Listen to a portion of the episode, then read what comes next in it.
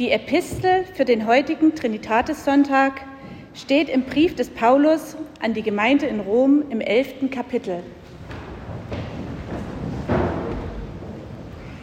Dieser Text ist gleichzeitig der Predigttext. Gott hat alle eingeschlossen in den Ungehorsam, damit er sich aller erbarme. Oh, welch eine Tiefe des Reichtums, beides, der Weisheit und der Erkenntnis Gottes. Wie unbegreiflich sind seine Gerichte und unerforschlich seine Wege. Denn wer hat des Herrn Sinn erkannt oder wer ist sein Ratgeber gewesen? Oder wer hat ihm etwas zuvor gegeben, dass Gott es ihm zurückgeben müsste? Denn von ihm und durch ihn und zu ihm sind alle Dinge. Ihm sei Ehre in Ewigkeit. Amen. Worte der Heiligen Schrift. Gott sei Lob und Dank.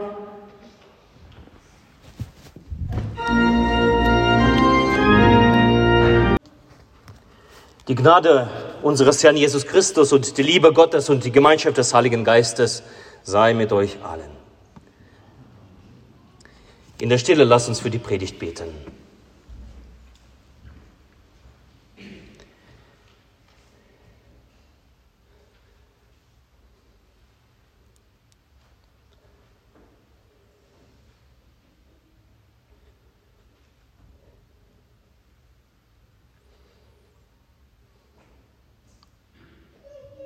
Herr, dein Wort ist meines Fußes Leuchte und dein Licht auf meinem Wege.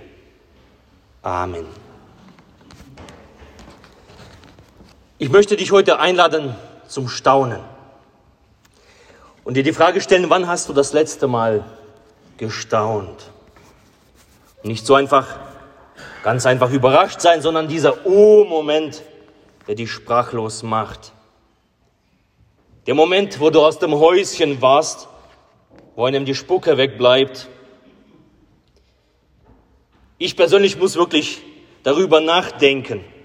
Und es fällt mir nicht einfach, mich daran zu erinnern, wann ich das letzte Mal gestaunt habe.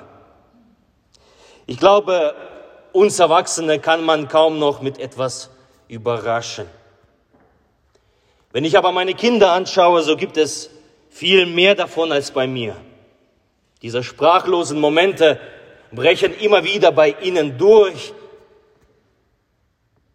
Wo das U durchkommt, manchmal gesellt sich das U dazu oder A oder das Jugendliche Wow.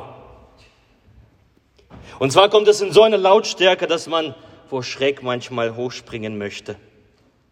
Letztens, als wir im Auto gefahren sind, kommt von hinten von den Kindern, Papa, Rehe. Und zunächst packte mich das Entsetzen, weil ich damit gerechnet habe, dass Rehe auf die Straße springen, aber nein, eine Rehfamilie auf dem Felde löste diese Begeisterung aus. Diesen Überschwang, das können die Kinder sehr gut. Und wie schön wäre es doch, wenn wir Erwachsene, Große, so begeisterungsfähig wären wie Kinder. Wir würden einfach nur noch staunen. Glaubst du nicht, dass es geht? Apostel Paulus zeigt uns das, wie es geht. Wir haben den Bibeltext gelesen. Etwas Ähnliches begegnet uns in diesem heutigen Bibeltext und gleich das erste Wort lehrt uns, wie das Staunen funktioniert, wie das Staunen geht. Und zwar, es beginnt mit dem, mit dem Wort Oh, mit Ausrufezeichen. Oh, welch eine Tiefe des Reichtums beides der Weisheit und der Erkenntnis Gottes. Oh, wie unbegreiflich sind deine Gerichte und unerforschlich seine Wege. Es ist, es klingt durch die Antwort auf die Frage, kennst du den Moment, in dem alles einen Sinn ergibt und Paulus ruft heraus, oh,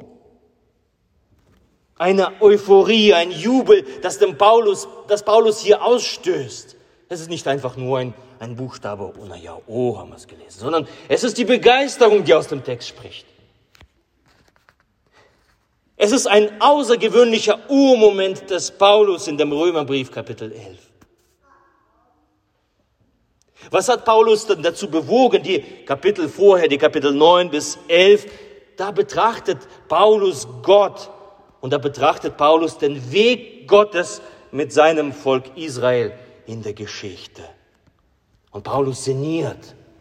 Er denkt darüber nach, wie dieser Weg des Volkes Israel durch die Höhen und Tiefen geprägt war, durch Ungehorsam und Verirrungen, durch mancherlei Holzwege, Übertretungen. Auf diesem Wege wurden viele Tränen vergossen. Das Leid, das Leid klopfte nicht selten an der Tür, aber Gott erhält doch auf wunderbare Weise seine Treue zu seinem Volk. Gott gibt sein Volk nicht auf. Er hat es nicht verstoßen, er hat es nicht fallen gelassen. Gott schrieb stets auf krummen Linien gerade. Und in diesem ganzen Geschehen durch die Geschichte hat Gott sogar den Ungehorsam des Volkes, weil das Volk so ungehorsam war, er hat das auf wunderbare Weise in seinen Plan eingeflochten, auf dass am Ende alle Menschen errettet werden, alle Menschen der Welt. Das muss man sich auf der Zunge zergehen lassen. Gott kalkuliert die Fehler der Menschen mit ein, um etwas Wunderbares daraus zu schaffen. Normalerweise wir verpönen Fehler und wir klopfen da auf die Finger. Wir schimpfen darüber, wenn jemand Fehler gemacht hat. Aber Gott hat die Fehler der Menschen ge genommen und hat sie in die Geschichte eingeflochten und etwas Wunderbares daraus gemacht. Ist es nicht wunderbar? Sein Erbarmen, Gottes Erwählung, Gottes Friede gilt von nun allen Völkern, allen Nationen, nicht nur einer bestimmten Gruppe von Menschen. Und der Schlüssel dazu das Bekenntnis zu Jesus. Ja, denn wenn du mit deinem Munde bekennst, dass der Herr, dass Jesus der Herr ist und glaubst in deinem Herzen, dass ihn Gott von den Toten auferweckt hat, so wirst du gerettet sein. Und das gilt allen Menschen. Israel und uns auch. Es ist pure Gnade. Es ist zu hundertprozentig Gottes Tat und zwar Gottes Liebestat in seinem Sohn Jesus Christus. Und Paulus denkt darüber nach, sinniert, sinniert darüber. Er liest diese Worte noch einmal durch. Was habe ich denn da zusammengefasst? Was habe ich da aufgeschrieben? Er versucht das zu ergreifen. Er versucht das zu begreifen. Und ich kann mir das so richtig bildlich vorstellen, wie sein Gesicht dabei strahlt. Wie kann es sein, fragt er sich. Ich fasse es nicht. Mir fehlen die Worte. Und dann bricht aus ihm, wie aus einem Kind heraus, diese Begeisterung. Sie sprudelt heraus. Und das ist uns für heute überliefert. Oh, welch eine Tiefe des Reichtums.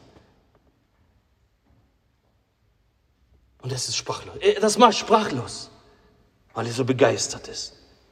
Beides der Weisheit und der Erkenntnis Gottes. Wie unbegreiflich sind seine Gerichte und unerforschlich seine Wege. Paulus er weiß sich auf eine wunderbare Weise durch Gott getragen, durch alle Hindernisse hindurch, durch alle Geschichte. Er weiß, dass sein Volk, die ganze Welt bei Gott aufgehoben ist, in einem größeren Zusammenhang, der der Verstand nicht ergründen kann.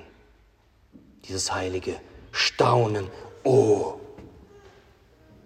Und da schließt er dann mit dem Lobpreis, das sich so anhört, denn in ihm und durch ihn und zu ihm sind alle Dinge. Ihm sei Ehre in Ewigkeit. Amen. Ihm bleibt nichts übrig, außer Gott zu loben und zu preisen für das, was Gott getan hat. Das beginnt mit einem O. Ihr Lieben, so geht das Staunen. Und am meisten werde ich staunig, wenn ich Gott betrachte und wenn ich den Weg Gottes mit uns Menschen betrachte. Heute staunen wir über die, das Geheimnis der heiligen Dreifaltigkeit. Wir feiern da, darüber sogar ein Fest. Es ist ein Grund zum Staunen, wenn wir Gottes Wesen betrachten, Gott der Schöpfer des Himmels und der Erden. Und dieser Gott offenbart sich in drei Personen, der Vater, der Sohn und Heiliger Geist. Und sie sind irgendwie in einer innigen, liebevollen Beziehung miteinander zusammen. Und dieser Gott vollbringt ein Werk der Erlösung und der Heiligung. Und wir haben es nicht verdient. Aber dieser dreifaltige Gott, er steigt zu uns hinüber und rettet uns. Wir können es mit dem menschlichen Verstand nicht begreifen.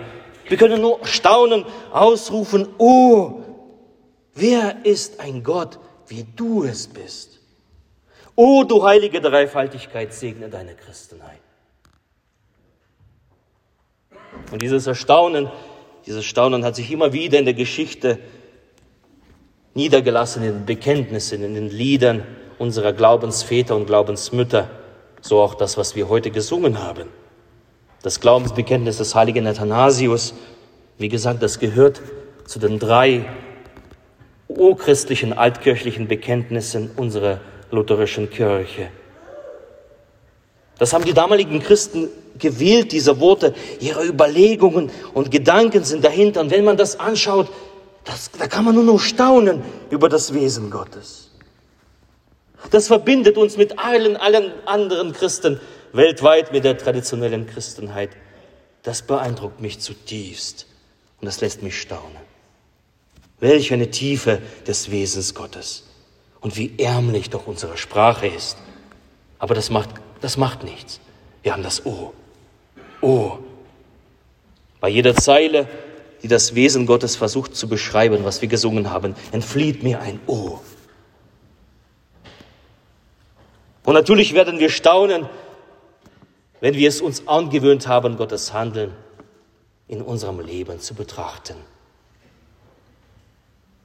In unserer frommen Sprache finden wir oft zum Beispiel ganz selbstverständlich, dass Gott uns lieb hat und uns die Schuld vergibt. Aber haben wir uns darüber haben wir darüber uns Gedanken gemacht, was es bedeutet? Wenn ich das anschaue, das macht mich nur staunen. Ich, der arme, elende, sündige Mensch, der Gott so häufig enttäuscht habe, beleidigt und verletzt, ihn verlassen habe. Und für so einen Lumpen wie mich hat Gott seinen lieben Sohn in den Tod gegeben. Oh, unbegreifliche Weisheit des Kreuzes. Wir können nur das O ausrufen. Wenn ich mein Leben betrachte, da werde ich nur staunen können. Staunen über die Bewahrung in Not. Und das können viele von euch sicherlich ebenso für sich in Anspruch nehmen. Dass Gottes Spuren in eurem Leben irgendwo da aufgetaucht sind. Wir können staunen, dass Gott uns alle Zeit versorgt hat und immer noch versorgt. Ist es nicht staunenswert? Ist es nicht staunenswert, dass wir in einem Land leben, das Gott uns wunderbar gesegnet hat? Und ja, bei, bei, bei all dem, was, dass der Benzinpreis zwei Euro kostet, mein Gott. Aber wir können staunen, wie Gott uns segnet, jeden Tag. Staunen, dass er mich so wunderbar geleitet hat, auch wenn nicht jeder Pfad meines Lebens gerade war.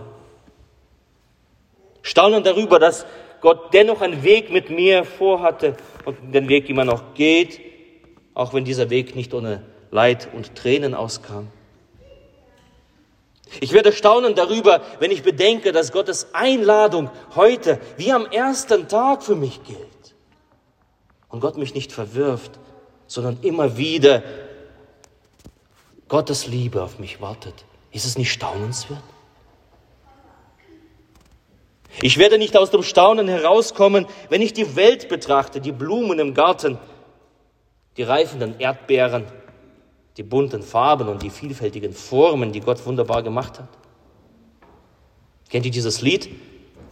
Du großer Gott, wenn ich die Welt betrachte, die du geschaffen durch dein Allmachtswort, wenn ich auf alle jene Wesen achte, die du regierst und nährst fort und fort. Und jetzt kommt das O. Dann jauchzt mein Herz dir großer Herrscher zu. Wie groß bist du, wie groß bist du. Dann jauchzt mein Herz dir großer Herrscher zu. Wie groß bist du, wie groß bist du da, da, da ist es wieder, dieses Ohr. Das Staunen über Gott. Und das Staunen über Gott verändert unser Wesen. Das verändert unser Gemüt. Weg von dem unzufriedenen Meckern hin zum freudigen und erfüllten Leben. Das passiert, wenn wir Gott betrachten und über Gott anfangen zu staunen. Ja, die Kinder können viel meckern. Sie finden immer irgendetwas, was ihnen nicht passt, aber sie können sich umso mehr freuen, weil sie das Staunen vermögen. Mehr, öfter, spontaner und wiederholender als wir Erwachsene. Das Staunen, das Betrachten Gottes, das verändert die Perspektive, das verändert Leben zum Guten, zur Freude, zur Fröhlichkeit, zur Lauterkeit. So lass uns lernen zu staunen, indem wir Gott betrachten. Mit einem Zitat möchte ich enden, das uns zum, äh, ja, zu diesem Staunen, zu diesem Oh-Moment einlädt. Ein Zitat einer Frau Gottes aus dem 14. Jahrhundert. Eine Frau, die mich in Staunen versetzt. Der meine ganze Bewunderung gilt. Das ist die Juliana of Norwich. Und sie schrieb einmal diese wunderbaren Worte, die auch in meinem Leben einen große, große, große, großen Platz haben. Sie schrieb, lasst ab von der Betrachtung der elenden, weltlichen, sündigen Kreatur und betrachtet tatkräftig, weise, liebend und demütig Gott. Sie sagt, fangt an, Gott zu betrachten. Fangt an, über Gott zu staunen. Ihr Lieben, es tut uns gut, wenn wir mehr Os und As über Gott in unserem Leben haben. Und hin und wieder das Wow über das Wesen und das Handeln Gottes. Das ist wie so ein Raum. Wenn ich Gott betrachte, staune und wenn ich diesen Raum betrete, den Raum der Betrachtung Gottes, dann ändert sich mein, meine Perspektive, mein Denken. Ich werde erkennen, dass Gott größer ist als alle Fragen und Nöte meines begrenzten Menschseins. Ich werde erfahren, dass der gekreuzigte und auferstandene Christus im Leiden an meiner Seite steht und in seiner Liebe alles schon überwunden hat. Alles Leid, allen Schmerz, allen Krieg, alle Teuerung. Ich werde zum Schluss kommen, dass Gottes Heilswille für die ganze Welt eine unumstößlich beschlossene Sache ist. Und ich werde vieles in Frieden annehmen können. Und so mit Juliana bekennen, wie sie einst gesagt hat, alle Art Dinge wird gut sein. Alle Art Dinge wird gut sein. Das geschieht aus der Betrachtung Gottes und aus dieser Oh-Momente. Oh, da kann man nur noch staunen. Und ich lade dich heute zum Staunen ein aus der Betrachtung Gottes. Und der Friede der Höhe ist als alle Vernunft. Er bewahre eure Herzen in Christus Jesus. Amen.